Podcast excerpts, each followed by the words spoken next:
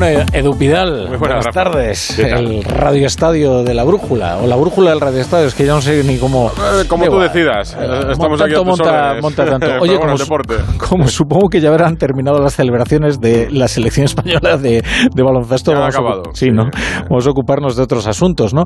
El comunicado que antes me anunciabas, ¿no? Del Atlético de Madrid condenando los eh, cánticos racistas y los insultos a Vinicius. Sí, fíjate que se, se, desarrollaron a la misma hora. El baloncesto a las ocho y media, el derby madrileño comenzaba a las nueve, o sea que, y, salvo que a alguno le dure la resaca de la celebración de ayer de la selección de baloncesto, ese tema lo tenemos ya aparcado, finalizado, pero de, de Vinicius seguimos, porque a las cinco y media el Atleti sacó un comunicado condenando lo que había ocurrido antes del partido. El presidente del gobierno se ha referido a esto. Van a seguir dando pasos adelante después de lo que se escuchó sobre Vinicius y yo creo que esto no se ha acabado ni se ha escrito todavía el último capítulo. Así que vamos a hablar bastante de Vinicius. Imagina además en una semana sin fútbol en primera división, con selecciones. Hasta el sábado no juega España. ¿Tú te acuerdas cuando en la época de Mourinho y Guardiola que los, los clásicos se prolongaban toda la semana? Sí, sí, sí, eh, sí, Daba igual, no importaba que se jugase ningún partido, porque había información deportiva constantemente. ¿no? Una semana antes y una semana después. Y estos casos que se serializan. Bueno, adelante, Edu. Pues vamos con ello.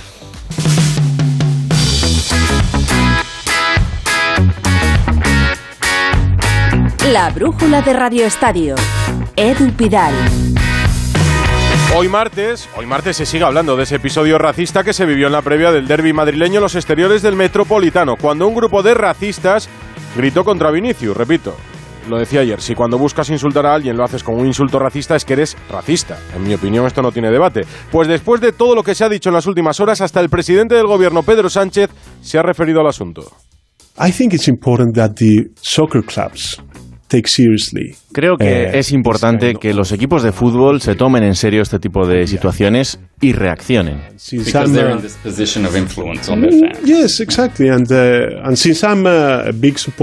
Como todo el mundo sabe, soy un gran hincha del Atlético de Madrid y estoy muy triste. Espero un mensaje fuerte y contundente por parte de los clubes contra este tipo de situaciones. Pues lo último casi escuchando al presidente, es el comunicado público que ha sacado esta tarde la Leti. Tarde para algunos, pero necesario para la mayoría. El club ya se ha pronunciado y ¿qué dice Jano Mori? Hola, Jano.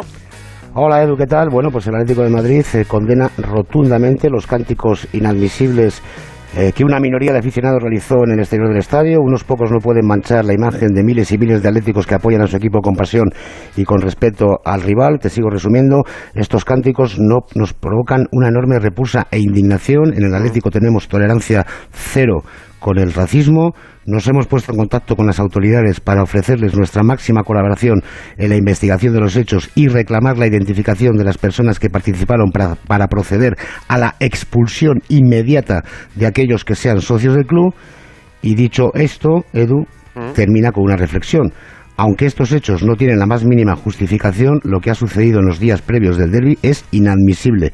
Profesionales de diferentes ámbitos generaron durante la semana una campaña artificial encendiendo la mecha de la polémica, sin medir la repercusión de sus acciones y manifestaciones. Termina y concluye diciendo nuestra decisión es firme y rotunda y no nos detendremos hasta expulsarles de la familia rojiblanca porque no pueden formar parte de ella. Aquí en Onda Cero, hoy lo contamos en Radio Estadio, fuimos testigos presenciales de lo que ocurrió. Es verdad que fue en las afueras, en el exterior del estadio, dentro no se produjeron estos cánticos, y es verdad que el grupo, bueno, nutrido, tampoco tan extenso, pero a lo mejor de unos 50 componentes, todos chavales jóvenes, muy jóvenes, eh, duró un poquito y luego dentro, insisto, no se volvió a repetir. Pero, evidentemente, el Atlético de Madrid, en este comunicado, yo creo que contundente, avisa de que va a expulsar a aquellos que eh, protagonizaron estos hechos lamentables. El Atlético condena los insultos racistas. Gracias, Jano. Un comunicado extenso para explicar su versión y dejar clara su postura. Eh, Carlos Bustillo, tú ya llevas muchos años en esto, has seguido el tema. Para ti, ¿es suficiente con el comunicado o el Atleti tiene que dar un paso más para acabar con los ultras como han hecho otros clubes? Hola, Busti. Hola, Edu. Celebro esa nota del Atlético de Madrid porque siempre hay que aplaudir todos los pronunciamientos que se hagan contra el racismo. Pero está claro que el club tiene que dar un paso más para intentar terminar con esta lacra, porque lo del domingo no es un caso aislado y está claro que el Atleti tiene un problema con sus ultras. Este mismo año, en el mes de marzo, en un partido de la Champions de juveniles disputado en Valdebebas, un grupo del Frente Atlético que llegó al campo escoltado por la policía profirió graves insultos racistas contra Peter Federico y Marwell, dos jugadores negros del Real Madrid. La nota del Atlético de hoy es contundente. Habla de tolerancia cero contra el racismo, de dolor enorme por lo que ha sucedido y de expulsión de la familia rojiblanca de los que tengan comportamientos racistas. Ahora falta el siguiente paso, expulsarles del estadio como ya hicieron en su día el Fútbol Club Barcelona y el Real Madrid. Joan Laporta acabó en 2004 con la complicidad que en el club había con los Boys of Noise y en 2014 Florentino Pérez hizo lo propio y echó a los Ultrasur del Santiago Bernabéu. A ambos presidentes les costó asumir amenazas contra su persona y su entorno, pero Barça y Madrid ganaron la batalla a los ultras. No se puede estigmatizar a la afición del Atleti por el comportamiento de unos pocos, pero el club debe asumir el compromiso firme de expulsar a esos aficionados de la familia rojiblanca.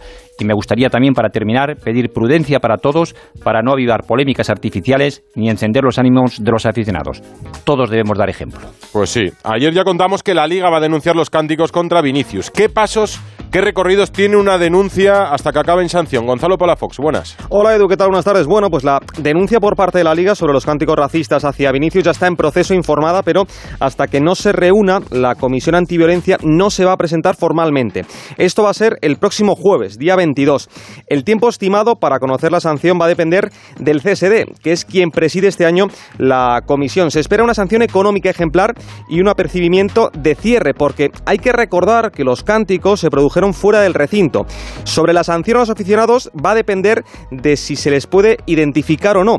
Alguno ya está identificado. Las multas en estos casos van desde los 150 euros a los 650.000. Y ojo, no entrar a un recinto deportivo por un periodo de 2 a 5 años. Todo esto, como digo, nace de los cánticos escuchados en la previa del domingo. Pero mucho antes hablamos ya del tema. Hablamos de Vinicius, de sus celebraciones el Madrid sacó un comunicado oficial sobre el brasileño en un intento de protegerlo y yo creo que se quedó solo en un intento, no sé. Eh, ¿A ti qué te ha parecido todo este caso Vinicius? Redactor jefe de Onda Cero, Félix José Casillas.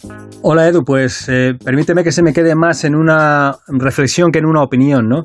Eh, me parece que hay ganas de ensuciar el fútbol, me parece que hay ganas de que pase algo y además los que tienen en su mano las herramientas para arreglarlo no las terminan de usar del todo, ¿no? Porque esto ha empezado en un comentario televisivo de un agente de, de futbolistas y ha terminado terminado en el presidente del gobierno desde Nueva York, hablando de esta situación. En esta saco meto también a Vinicius, ¿eh? el futbolista eh, cuyo mejor regate habría sido un caño a esos mensajeros del odio con un partido sin actuaciones extras ¿eh? y, eliminando también todo ese mensaje que ha venido después en las redes sociales. Mal el Atlético de Madrid también, con eso de las campañas ajenas, mal la liga, porque todos sabemos que eso de la denuncia lleva un recorrido demasiado largo, que se lo pregunten a Iñaki Williams y que tiene eh, difícil solución. Y mal también todos, entre ellos yo mismo, por ejemplo, por haberme dejado convencer por ti eh, para hacer una opinión, una reflexión sobre este asunto que es tan viejo como el fútbol y que el fútbol y los del fútbol parece que no quieren arreglar.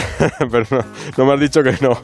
Y ya en el último tirabuzón de toda esta historia, eh, que parece seguir escribiendo capítulos, hemos visto como el periodista que grabó el vídeo que se hizo viral, el vídeo de los cánticos racistas contra Vinicius, es un racista como todos los que lo cantaron. Chema Medina parece que se llama, periodista de la COPE, que ha tenido que borrar sus cuentas en redes sociales cuando le han descubierto tweets antiguos con afirmaciones tan racistas que prefiero ni volver a reproducir. Si lanzas una expresión racista, nunca va a ser ni una broma ni un chascarrillo.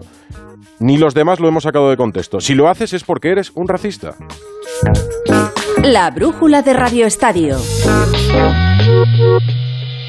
Dos cositas. La primera, tenemos todos los seguros contigo y seguimos pagando de más. La segunda, nosotros nos vamos a la mutua. Vente a la mutua con cualquiera de tus seguros y te bajamos su precio, sea cual sea. Llama al 91 555 5555. 91 555 5555. Por esta y muchas cosas más, vente a la mutua. Condiciones en mutua.es.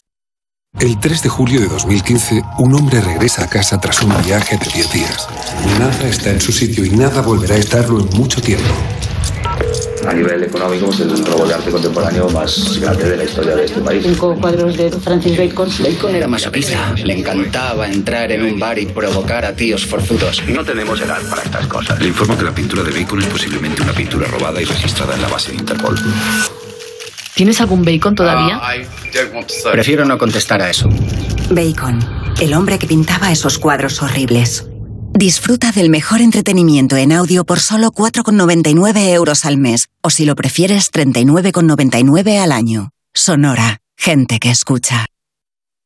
Si no fuera por Edison y las mentes más brillantes, lo que te vamos a decir tendría que llegarte por paloma mensajera. Seguro que ellos habrían apostado por el coche eléctrico o el híbrido enchufable si hubieran tenido un seguro a todo riesgo por un precio de solo 249 euros. Nunca sabrás si tienes el mejor precio hasta que vengas directo a lineadirecta.com o llames al 917-700-700. El valor de ser directo. Consulta condiciones. Esto es la voz. Está siendo un viaje maravilloso. Es muy bonito regresar. Mereces triunfar en el mundo de la música. Luis Fonsi, Pablo López, Laura Pausini, Antonio Orozco. La voz, nueva temporada. El viernes a las 10 de la noche estreno en Antena 3. Ya disponible en Atresplayer Premium. La realidad es que pagas muchos préstamos y ahora la luz, la gasolina, la comida, todo es mucho más caro. Y la realidad es que tus ingresos son los mismos. Si tienes casa en propiedad, puedes pagar un 80% menos cada mes. Escucha. Pagaba como unos 1.450 euros o por ahí. Pues ahora voy a pagar 700. Llama, que por hacerte el estudio no cobran nada. 900 900 880. 900 900 880. Agencia negociadora. Te cambiará la vida. Grupo Reacciona. Vuelven las clases de pilates, los fines en la ciudad. La rutina no está tan mal cuando tienes tranquilidad. Y más con la alarma de Movistar Prosegur, porque te avisan en menos de 29 segundos. Y si fuese necesario, llaman por ti a la policía. Contrátala con esta superoferta de 9,90 euros al mes hasta 2023. Promoción de unidades limitadas. Consulta condiciones en movistarproseguralarmas.com o llama al 900-200-730. La brújula de Radio Estadio. Edu Pidal. Hoy al fútbol tenemos que contar la actualidad de España, que al fin y al cabo es una semana de selecciones sin partidos en primera, pero tenemos en directo la Champions femenina desde las 7 Real Sociedad Bayern en Anoeta, en el Real Arena. ¿Cómo van, Ana? Eso es, partido histórico para la Real, ida de la última previa de la Champions. Está debutando el equipo en esta competición, en la Champions femenina. Está cayendo 0-1 ante uno de los grandes de Europa, ante el Bayern de Múnich 0-1 a falta de 5 minutos para el final. La Real buscando y creo que mereciendo el empate de cara al partido de vuelta de la próxima semana en Múnich. Y ahora sí que jugamos con Suiza y Portugal y ya hemos escuchado a varios de los internacionales durante la jornada de hoy martes. Me ha encantado una de las escenas que ha colgado la federación. Eh, última hora de la Roja en las Rozas. Fernando Burgos, buenas. Hola, segundo día de concentración del equipo nacional en la ciudad del fútbol, en la residencia que ha transcurrido este día entre compromisos publicitarios, grabación de anuncios, actos de patrocinio y lo que menos que ha sido el fútbol. Porque solo han entrenado por la mañana, sí, hora y media de sesión preparatoria, preparando ya el compromiso del próximo sábado en la Romareda. Hace muchos años que no vamos a Zaragoza con la selección frente a Suiza, hay que ganar sí o sí. Y si ganamos y Portugal pierde frente a la República Checa, ya no haría falta la última jornada para clasificarnos a esa Final Four de la UEFA Nation League tercera edición en el mes de junio del 2023. Pero lo más curioso de todo, esa escena de la que comentabas, ayer apareció por la ciudad del fútbol un maletín. Hoy lo han abierto ese maletín. Había 15 altavoces y un walkie. ¿Por qué? Porque Luis Enrique le ha dado una vuelta de tuerca más a los entrenamientos del equipo nacional. Primero fue el andamio, segundo fue esa pantalla de televisión grandísima, casi, casi, casi de cine, para que los jugadores en el terreno de juego del campo principal de la ciudad del fútbol pudieran ver con más claridad las jugadas. Y hoy ha sido la última tecnología al servicio del fútbol y de la selección. Luis Enrique, subido al andamio, junto al psicólogo Joaquín Valdés, ha dado indicaciones a los jugadores a través de un walkie y estos jugadores recibían esas indicaciones en un pequeño altavoz que llevaban inserto en la ropa de entrenamiento en la parte trasera. Escúchenlo porque no sé si merece la pena, pero no deja de ser curioso. Ya no hay chillidos ni gritos, Luis Enrique se lo dice uno a uno a través de un walkie. Vais a oír aquí la voz del mister, espero no gritar mucho, no estoy acostumbrado a ver gente de lejos hablar bajo, pero para daros órdenes y consignas en cuanto a posibles variaciones y así no, no me dejo hablar. Incluso alguno lo, lo podréis oír, no tenéis que hacer nada, aquí saldrá papá por detrás. Coque, solo tienes que bajar a apoyar cuando tenga necesidad central, si no te quedas ahí. Aléjate, Gaby. Busi, dile a centrales que o circulan tres o cuatro veces o esto empezamos a jugar a idas y vueltas, a eso no jugamos nosotros. Esto es buenísimo. Este es el nuevo fútbol. Antes con los gritos lo escuchaban todos. Ahora Busi se lo tiene que decir a cinco. No sé si es la mejor comunicación, pero si el gran Luis Aragonés levantara la cabeza, sí, sí, el gran Luis. Pero en definitiva, hoy el entrenamiento de la mañana lo han realizado los 25 internacionales. No está probando mucho Luis Enrique. Si hemos visto, por ejemplo, que Nico Williams va a ser extremo izquierda en el equipo nacional. Y hay puestos que están claros y otros no están tan claros. Hay jugadores que si no se lesionan van a estar segundo, seguro en la lista del próximo mundial, pero donde hay más dudas es en el lateral izquierdo, porque hay tres, pues, tres jugadores para dos puestos. Marcos Alonso, Gallá y Jordi Alba. Marcos no está en esta convocatoria, sí Gallá y Jordi Alba. Luego están los Alex Moreno, está también Cucurella. En definitiva, que hay jugadores outsider que si se lesionan dos de estos a lo mejor tienen cabida. Pero si no, van a estar entre estos tres los dos puestos, porque ya dejó claro Luis Enrique que no van a haber en la lista definitiva ni tres laterales izquierdos ni tres laterales derechos. Bueno, pues hoy Gallá ha hablado así de bien de su amigo Jordi Alba. Bueno, con Jordi me llevo muy bien, es una relación que tenemos eh, de amigos desde hace ya, ya, tiempo, hemos coincidido aquí casi siempre y, lo veo con ganas, la verdad, lo veo como, como siempre, siempre es él, con, con ganas, con siempre eh, animando a los compañeros, es, es un capitán eh, ejemplar aquí en, en, la selección y, y, muy contento de poder compartir bueno, ese puesto con él en esta con, concentración. Pues en los dos próximos partidos, Gallá jugará un partido y Jordi Alba jugará el otro. Mañana, a partir de las diez y media de la mañana, nuevo entrenamiento a puerta cerrada, todo es cerrado, luego nos dan las imágenes que ellos quieren y a las doce y media la conferencia de prensa va a ser de Eric García. Transparencia absoluta en las rozas. Gracias, Fernando. Como, como, los equipos, que tampoco nos dejan ya ver los entrenamientos. Los equipos con jugadores que no hayan ido con sus selecciones van a aprovechar para descansar este fin de semana y reducen seguro su actividad diaria. ¿Qué contamos en Can Barça? Alfredo Martínez, muy buenas. Hola, muy buenas noches o buenas tardes, Edu. Pues entre otras cosas, la sorpresa que ha generado la cláusula del miedo que a partir de ahora ha vuelto a implantar el Fútbol Club Barcelona. Sorprende porque llevaba muchísimos años y sin embargo, ayer supimos que Nico no podrá jugar con el Valencia contra el Barcelona, salvo que pague una cantidad muy importante y tampoco lo podrá hacer Abde y Osasuna ya ha anunciado que no va a pagar esa cantidad para enfrentarse al Barcelona por este futbolista que ni siquiera es un indiscutible titular. En cualquier caso están cambiando las tornas. Alex Collado no la tenía, pero el Barcelona con Jordi Cruyff en el área deportiva, precisamente el hijo del hombre que implantó la prohibición de las cláusulas del miedo, sin embargo, este año lo ha hecho auspiciado por Mateu Alemán. En otro orden de cosas, sabemos que Pablo Torre se reunirá la semana que viene con el staff técnico del Fútbol Club Barcelona. El objetivo, definir su futuro. Bien, pues ya parece que está claro. El jugador irá al filial, entre otras razones porque está teniendo muy pocos minutos, porque necesita jugar y atención,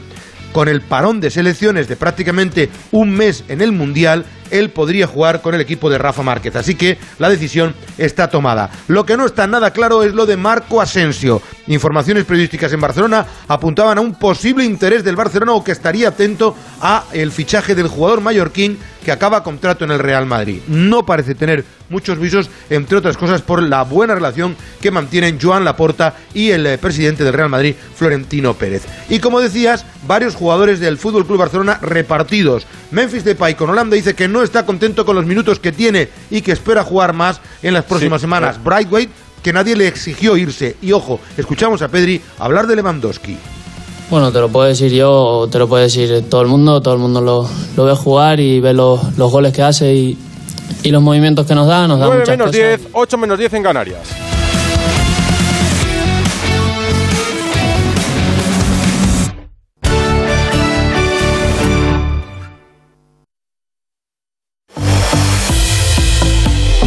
Pedri es muy claro, Alfredo.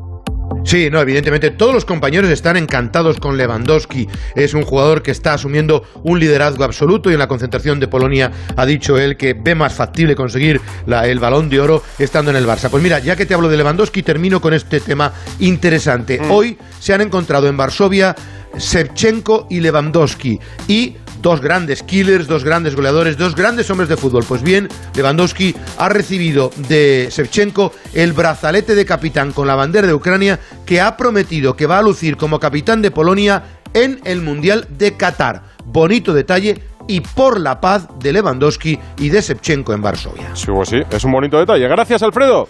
Hasta luego, Edu. ¿Y por dónde pasa la actualidad del Real Madrid, más allá de todo lo que hemos contado ya de Vinicius, Alberto Pereiro? Hola, Edu, ¿qué tal? Muy buenas. Bueno, pues evidentemente pendientes de eh, los 15 futbolistas que han dejado la disciplina del Madrid para marcharse con sus selecciones. Ya sabes que eh, la sensación en eh, todos estos parones es tener eh, ojos para que no se te caiga ningún futbolista ni por Europa ni por el resto del planeta Tierra. Son muchos los que se marchan, así que bueno, eso por un lado y por el otro intentar recuperar los dos lesionados. Primero Karim Benzema, que es el primero de los dos que va a reaparecer. Yo creo que, eh, según me cuentan, eh, no debería ir más allá del domingo, día 2 de octubre, a las 9 de la noche, frente a los Asuna en el Santiago Bernabéu. Eh, no es que vaya mejorando, simplemente que van los plazos.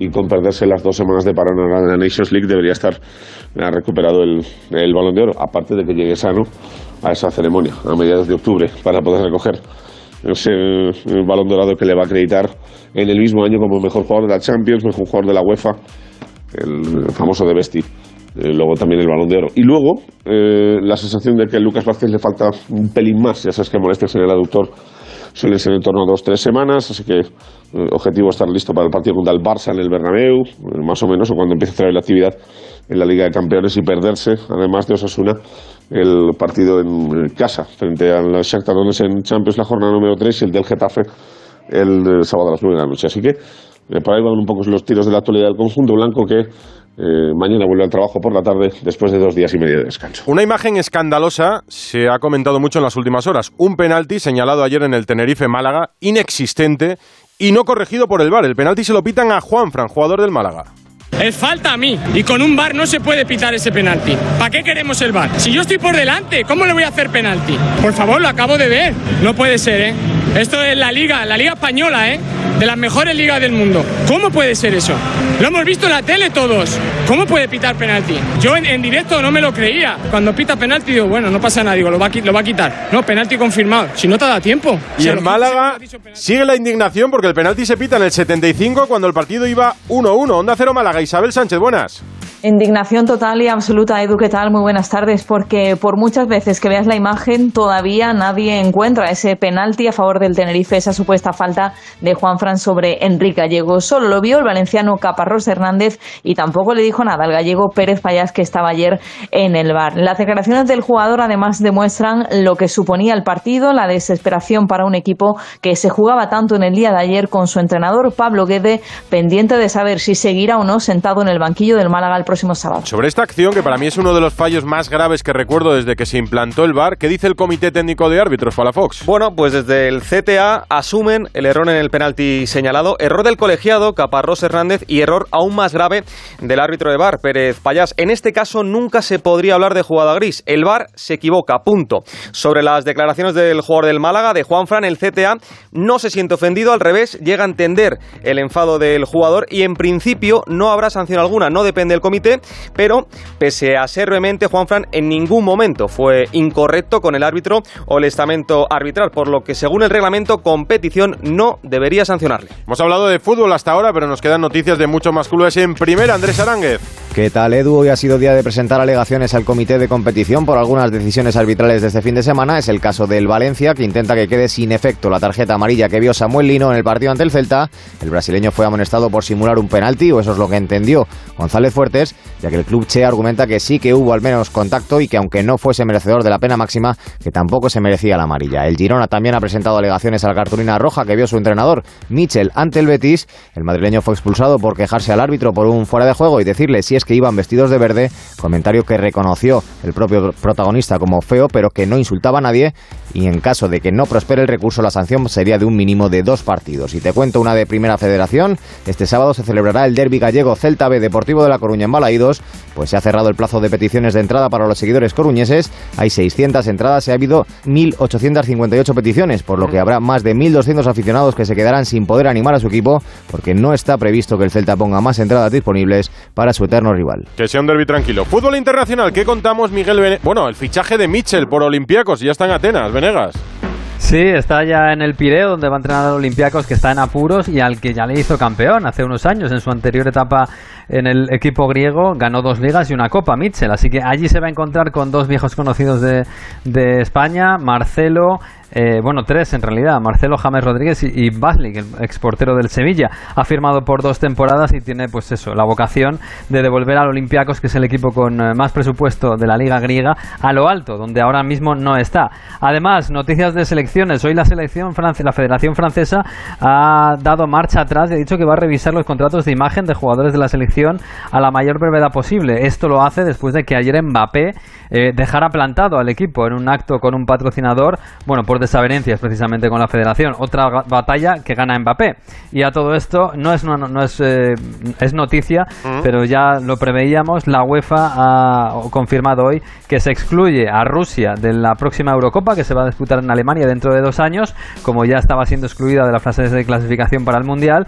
Y además an- Alemania ha pedido que sea Bielorrusia, eh, que están en la misma guerra con, con Rusia en Ucrania, que también se la excluya por ser cómplice. Bueno, Ana, ¿ha terminado la Champions? Sí, ha terminado con ese resultado 0-1. Ha perdido la Real Sociedad ante el Bayern de Múnich en esta ida de la previa de la Champions. La vuelta la próxima semana toca remontar, aunque la Real ha merecido más. Dos palos, una gran ocasión de Amayur Sarriegui a falta de dos minutos para el final. Ante 11.479 espectadores que han acudido hoy al Real eh, Arena de San Sebastián. Mañana a las 6, turno del Real Madrid, que juega en Noruega frente al Rosenborg. ¿Ha subido ya Leyes Juegan? Esta ellas juegan en la web de Onda Cero. ¿Lo Onda escucho Cero entero o me es. destacas algo? Te destaco que tenemos eh, entrevista con Lola Gallardo, la portera del Atlético de Madrid, muchos temas que repasar y el análisis de todo lo que ha pasado esta primera jornada de Bueno, pues lo pincho en la app de Onda Cero en su página web. Polideportivo Madrid vuelve a presentarse como candidata para organizar un gran premio de Fórmula 1 en el Jarama, Rafa Fernández. Hola Edu, después de la declaración de intenciones que teníamos y conocíamos el pasado mes de junio de la Comunidad de Madrid para albergar en el futuro, a partir de 2026, que es cuando termina el contrato de Montmeló para el Gran Premio de España, que la Fórmula 1 llegue a la capital española, pues hoy hemos eh, sabido a través de una entrevista con el diseñador del circuito de Zambor, de la nueva remodelación de ese circuito holandés, eh, que le hacía nuestro compañero José Mari Rubio en la revista Autopista, pues que él ve muy posible hacer algo similar en el circuito del Jarama.